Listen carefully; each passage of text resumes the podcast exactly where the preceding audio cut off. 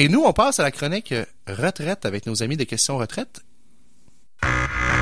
Cette chronique vous est présentée par Question Retraite, qui sensibilise depuis 12 ans les Québécois de moins de 45 ans à l'importance de planifier financièrement leur retraite. On a l'agréable compagnie ce matin de Jocelyne Houle-Lesage, qui est présidente de Questions Retraite. Bon matin, Madame Lesage. Bon matin. Vous allez bien? Très bien avec ce beau soleil. Ben oui, à Québec aussi, il fait beau. Euh, on parle de d'épargne systématique ce matin. Euh, Est-ce que vous voulez nous expliquer c'est quoi l'épargne systématique? En fait, l'épargne systématique, c'est d'épargner de façon régulière, euh, à chaque semaine, à chaque deux semaines, à chaque mois. C'est d'épargner au moment où on reçoit notre paye. Si on est payé à toutes les semaines, on fait une petite épargne à chaque semaine. J'ai lu dans un livre, là, ça disait se payer en premier. C'est un peu ça dans le fond? Tout à fait ça. C'est nous qui travaillons pour gagner cet argent-là. Il faudrait se, se, se récompenser, euh, prévoir pour notre retraite et en mettre un petit peu de côté à chaque semaine ou deux semaines ou à chaque mois. Donc, de façon automatique. De quelle façon? C'est quoi les formes que ça peut prendre là, pour de faire ça de façon automatique? Ben, en fait, euh, premièrement, c'est de se renseigner s'il y a un, un, un fonds de retraite chez notre employeur, euh, un REER collectif euh, ou un RRS. Alors euh, là, de cette façon-là, l'employeur va prélever directement à la source un montant pour le mettre dans le fonds de pension des employés.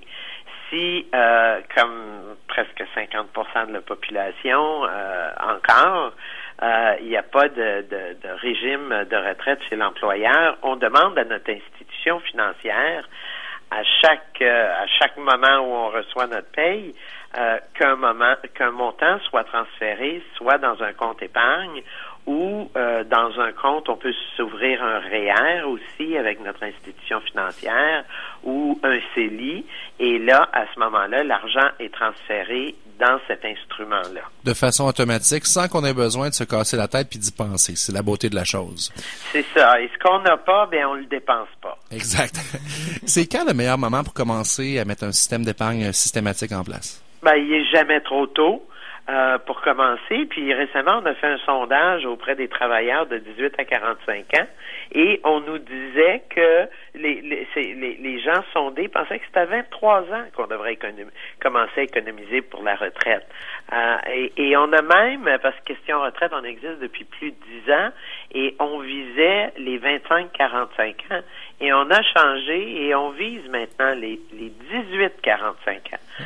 À, à, partir du moment où on commence à travailler, on devrait commencer à économiser. Bien d'accord avec vous. Est-ce qu'il existe des outils pour calculer combien d'argent approximativement on a besoin à la retraite?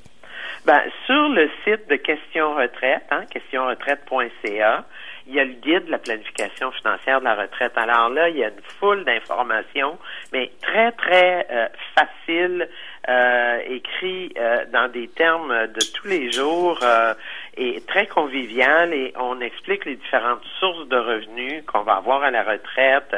On, on, fait des simulations à quel âge prendre sa retraite, puis on, on a aussi des outils pour faire euh, des calculs comme euh, calculer mon plan, je le fais maintenant. Alors vous cliquez là-dessus et on vous on, on vous euh, on vous démontre combien mettre de côté selon différentes situations. On va mettre les liens sur notre page Facebook parce que c'est important de le faire, je pense, pour se conscientiser à commencer à épargner dès maintenant. Et pourquoi l'épargne systématique, c'est avantageux? Ben, en fait, quand on économise dans, dans, dans un produit ou un véhicule comme un REER ou un CELI ou même avec son employeur, cet argent-là fait des intérêts. Et les intérêts, ben, ils sont à l'abri de l'impôt. Quand on met de l'argent dans un compte épargne, on fait euh, des intérêts avec ça. Et à la fin de l'année, on a, on a un reçu d'impôt et on doit rajouter ça à nos revenus. Quand c'est dans c'est dans un REER ou un CELI, les intérêts s'accumulent à l'abri de l'impôt. Alors là, c'est vraiment avantageux. On fait de l'argent avec notre argent. Très intéressant. Et puis, euh, avez-vous un truc financier de la semaine à partager avec nous en terminant? Ben en fait, euh, c'est la magie de l'intérêt composé. Hein? Euh, comme je vous disais, c'est avec de l'argent qu'on fait de l'argent. Et surtout, si c'est dans un compte à l'abri de l'impôt, ben c'est encore plus payant. J'ai un petit exemple, vite, vite pour vous. 10 dollars par semaine de côté, ça fait 520 dollars par année. Pendant 30 ans, on aura investi 15 600, mais notre REER euh, vaudra, au bout de 30 ans, 35 400 dollars. Alors, on va avoir plus que doubler notre argent à 10 dollars par semaine. Je pense qu'il n'y a pas beaucoup d'auditeurs qui sont pas en mesure de mettre ce 10 $-là par semaine de côté. Il suffit des fois de vouloir le faire.